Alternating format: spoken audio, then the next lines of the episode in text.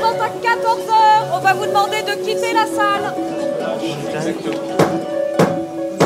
Vente à venir, actualité des enchères et bonnes affaires.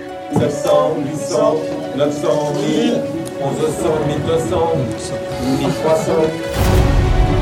C'est le billet des enchères de Clémentine Pomopère sur Art District Radio. Trois expositions au musée Mayol, au centre Pompidou et au monastère de Brioude.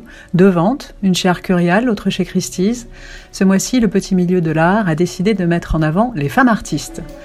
La vente du 16 juin chez Christie's va un peu plus loin que l'art stricto sensu et rend hommage à des femmes qui ont marqué l'histoire.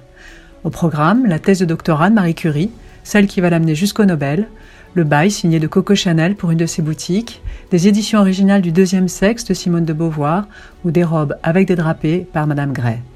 Toutes des femmes puissantes et des pionnières dans leur univers. Du côté des artistes, on compte dans cette vente Niki de Saint-Phal, Tamara de Lempicka, Sonia Delaunay, Yayoi Kusama, Nan Goldin, Dora Maar. La liste est longue et pleine de talents. Mais finalement, y a-t-il quelque chose qui différencie le travail de ces peintres, sculptrices, photographes, du travail de leurs homologues masculins? L'expert de la vente, Alice Chevrier, rappelle ce que disait Niki de Saint-Phal. Ce que j'ai fait, aucun homme n'aurait pu le faire. Elle ajoute aussi que pour elle, ce qui signe vraiment l'œuvre d'une artiste femme, c'est la signature. Évident? Pas tant que ça. Parce qu'au XVIIIe ou au XIXe siècle, outre le fait qu'elle n'avait pas accès aux écoles d'art, si ce n'est comme modèle donc nue la plupart du temps, les artistes femmes ont souvent été invisibilisées. Par exemple, Louise Moyon, artiste du XVIIe siècle, dont une magnifique nature morte figure au catalogue Christie's. Eh bien, ces toiles ont parfois été attribuées à son oncle ou encore à Chardin, alors qu'elle portait bien sa signature. Quant à Elisabeth Vigée-Lebrun, spécialiste bien connue du portrait, il y en a deux dans la vente, elle a conservé son nom de jeune fille, Vigée, passant de sa première signature, Mademoiselle Vigée, à Vigée-Lebrun, ce qui était très inhabituel et un peu militant pour l'époque.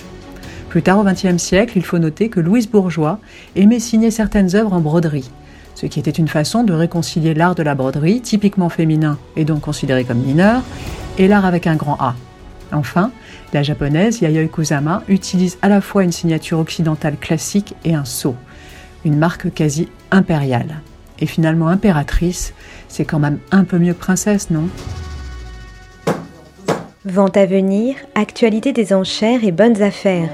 Vous venez d'écouter le billet des enchères de Clémentine Pomopère, à retrouver en diffusion radio le mercredi et le vendredi à 9h et à 12h30 et en podcast sur le site d'Art District Radio.